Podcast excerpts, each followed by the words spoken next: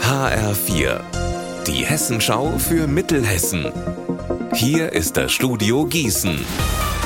Mit Klaus Pradella, guten Tag. Temperaturen um die minus 10 Grad und dann keine Heizung. Das müssen zurzeit viele Menschen im Wetzlarer Westend ertragen. Seit Monaten funktioniert dort das private Fernwärmenetz nicht. Und wegen eines kaputten Kessels sind jetzt auch noch eine Schule und weitere Familien in der ehemaligen Spielburg-Kaserne betroffen. Seit Dienstag sitzen wir in der kalten Wohnung. Kein warmes Wasser, keine Heizung. Sind meistens Familien mit kleinen Kindern. Wir sind gezwungen, hier bei Verwandten unterzukommen, dass wir uns wenigstens mal mal duschen können. Es ist unerträglich. Aber wirklich unter 12 Grad in der Wohnung. Ich habe bislang die Backröhre in der Küche angeheizt, aber das reicht ja nicht aus. Hoffen wir, dass es Weihnachten wieder normal läuft.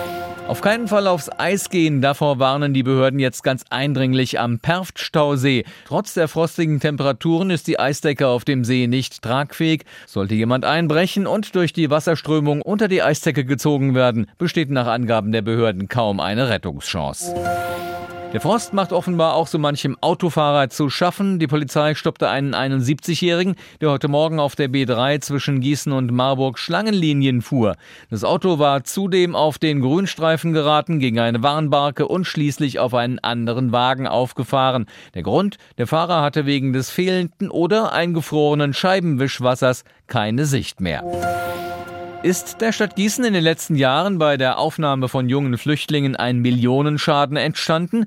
Damit hat sich in den letzten Monaten ein Akteneinsichtsausschuss beschäftigt, mit einem allerdings nicht klaren Ergebnis. Für die Mehrheitsfraktionen gibt es keine Verluste. Lutz Hiestermann von der Opposition sieht das anders. Wir haben die Akten sehr intensiv studiert über einen langen Zeitraum und haben doch feststellen müssen, dass wir noch weitere viele Fragen haben, die offen sind. Es geht schon um relevante Größenordnungen. 16 Millionen ist das, was bisher bezahlt wurde für die Jahre 2017 bis 2020. Und die Frage ist eben, ob diese Millionen tatsächlich auch alle hätten bezahlt werden müssen. Und da ist das Revisionsamt offensichtlich anderer Meinung und wir konnten auch nicht alle Fragen klären. Das ist natürlich sehr, sehr, sehr gravierend ja, für unseren Haushalt.